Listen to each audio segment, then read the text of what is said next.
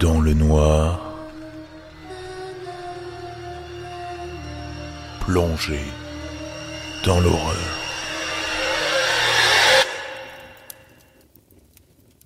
Bonsoir à toutes et à tous, j'espère que vous allez bien. Ce soir, je vais tester un nouveau format. Je vais vous raconter trois histoires réelles, bien flippantes et glanées sur Internet. Elles seront séparées par ce son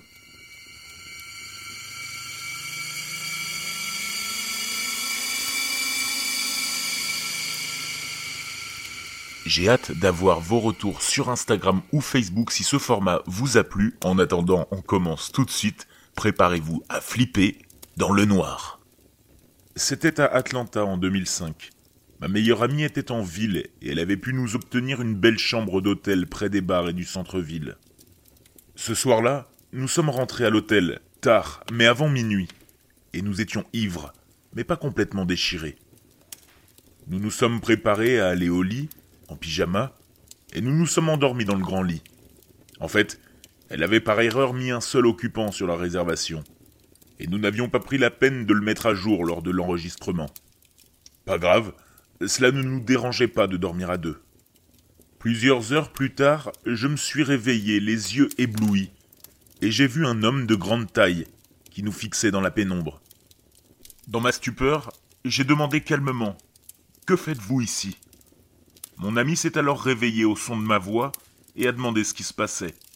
Elle semblait figée, comme une biche surprise par les phares d'une voiture.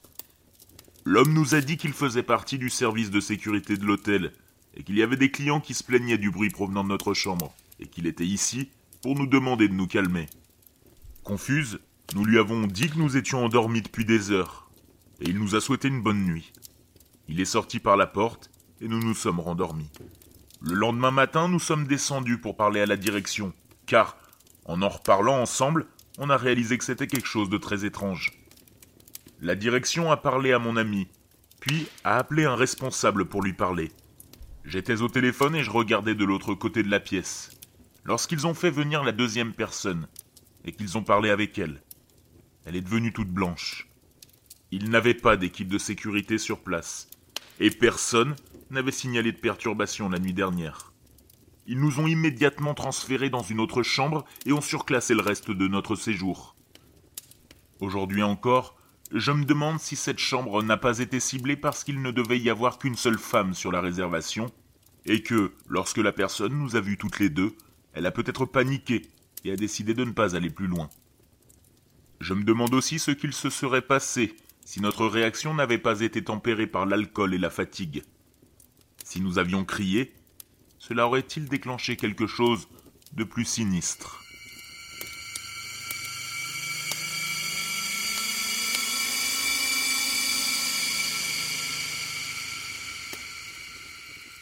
Ma mère était l'une des victimes visées par le violeur à la tête d'oreiller en Floride. Cet homme avait littéralement terrorisé le sud de la Floride dans les années 80, et on pense qu'il a violé au moins 45 femmes, sous la menace d'un couteau. Une femme a été attaquée peu après Noël. Elle a crié lorsqu'elle a vu un intrus armé de ce qui semblait être un pic à glace s'introduire dans sa maison. Il lui a rapidement mis la main sur la bouche et l'a fait tomber au sol. Il l'a poignardée à l'abdomen avant de lui dire que si elle criait encore, il la tuerait. Il l'a conduite dans une chambre et l'a poussée sur le lit. Il lui a d'abord couvert le visage avec une couverture, puis avec un oreiller pendant qu'il la violait. À un moment donné, elle lui a dit qu'elle ne pouvait pas respirer. Et il lui a dit de se taire. Peu après, il a disparu et elle a appelé la police. Bien que la police avait pu faire des prélèvements, les officiers n'étaient pas sûrs de l'identité du coupable. Ils ont suivi des milliers de pistes et distribué plus d'un million de prospectus pour tenter de le retrouver après cette agression et bien d'autres. Ils ont même produit un buste en argile de lui à un moment donné. Le tueur harcelait ma mère depuis Dieu sait combien de temps.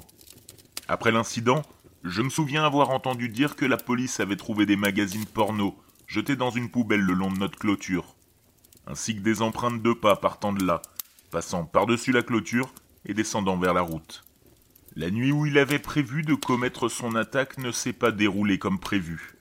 Sans qu'il le sache, bien évidemment, ma mère et moi avions pris un autocar de dernière minute pour aller au Michigan rendre visite à mes grands-parents. Lorsqu'il est entré par effraction dans le duplex où nous vivions, et qu'il ne nous a pas trouvés, il a décidé de rendre visite à nos voisins. Janet y vivait.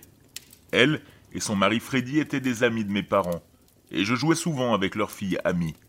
Ce que le violeur ne savait pas, c'est que Janet connaissait le judo.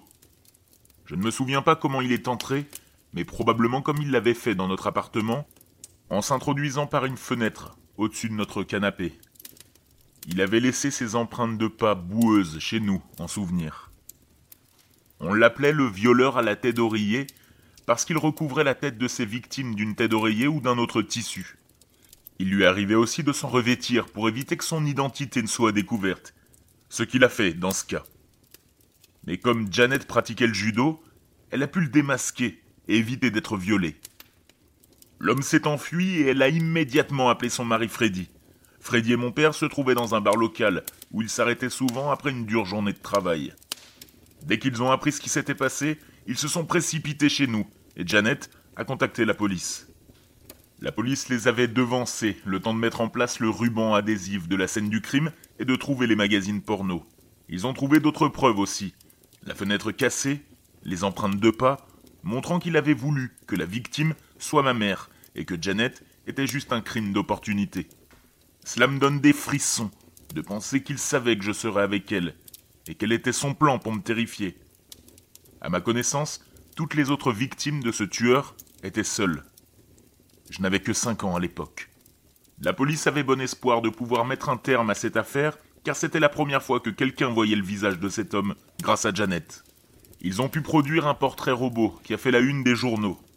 Et quelqu'un allait sûrement le reconnaître. Mais avec le temps et les pistes qui n'aboutissaient pas, l'espoir de rattraper, ça me nuisait, chaque année, puis chaque décennie. C'est une histoire que ma mère, mon père et moi revisitons de temps en temps. Et, de temps en temps, nous regardons sur Internet pour voir si quelque chose en est sorti. À chaque fois, la réponse était non. Jusqu'à l'année dernière. Je regardais les informations comme je le fais toujours, surtout à cette époque, début 2020, alors que le coronavirus était assez balbutiement dans le monde. Nous vivons dans le Michigan maintenant. Donc je ne m'attendais pas à voir une histoire impliquant le violeur de la tête d'oreiller et qu'il avait finalement été attrapé. J'étais abasourdi. Après tout ce temps, il avait été chopé parce que son fils avait été arrêté pour agression domestique. Il avait dû fournir son ADN. Les enquêteurs ont obtenu une correspondance partielle avec le violeur de la tête d'oreiller et ont pu déduire que le violeur réel devait avoir un lien familial. Ils ont localisé le suspect, Robert Eugene Kohler, et ils l'ont suivi ils ont finalement pu rassembler plusieurs objets qu'il avait touchés afin d'obtenir son ADN. Et l'ADN correspondait bien. Dieu merci, ils ont capturé cet homme. Malheureusement, il était déjà inscrit sur le registre des délinquants sexuels depuis un incident survenu dans les années 90. C'était avant que l'ADN ne soit prélevé dans des cas comme celui-là. Lorsqu'ils l'ont arrêté, ils ont trouvé plusieurs coffres forts contenant des trésors qu'il avait pris à ses victimes, comme des colliers, des culottes et une lime à ongles. Il était en train de se construire un donjon sous sa maison qu'il avait partiellement achevé.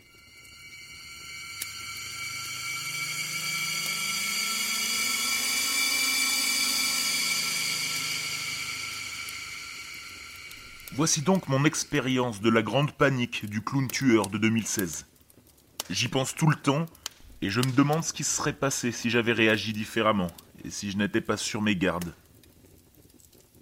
J'avais 16 ans et je venais d'acheter ma propre voiture pour 1000 dollars à un ami. Et je saisissais toutes les occasions de la conduire, littéralement n'importe où.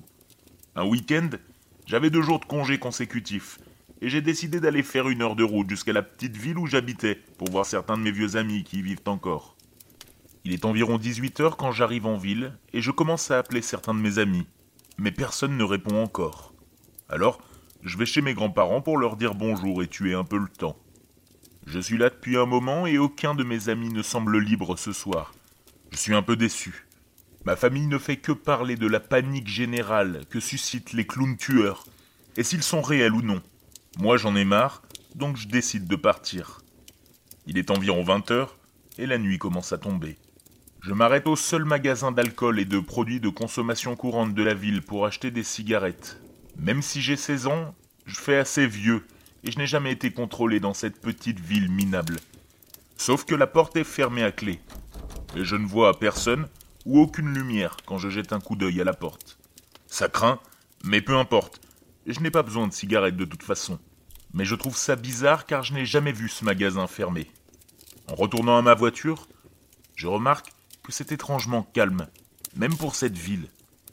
Il y avait un peu de brouillard donc je ne voyais pas très loin devant moi. Et bien sûr, j'ai les clowns tueurs dans la tête, donc je suis un peu effrayé. Puis, sorti de nulle part, j'ai vu une femme apparaître près de l'endroit où la route rejoint le terrain du magasin d'alcool. Elle se dirige vers ma voiture, la seule voiture en vue, et me crie dessus. Je ne peux pas entendre ce qu'elle dit au début, mais elle se rapproche et je distingue des bribes.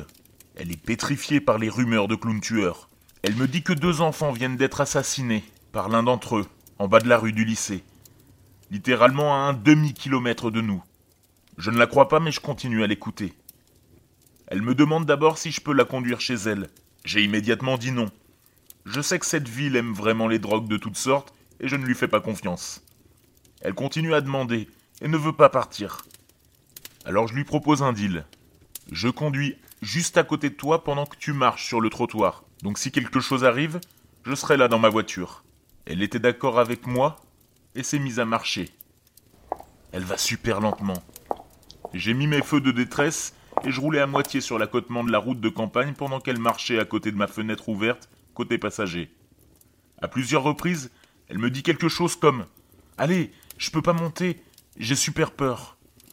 Et je lui confirme qu'il n'y aura pas de clown tueur, et qu'il n'y avait pas besoin d'avoir peur, et que je ne vais pas risquer ma sécurité. Elle se tait. Après environ dix minutes, nous tournons sur un chemin de terre qui se termine par une clairière, et j'arrête la voiture. Elle me dit qu'elle voit sa maison d'ici. Je lui réponds que c'est cool, et je la salue.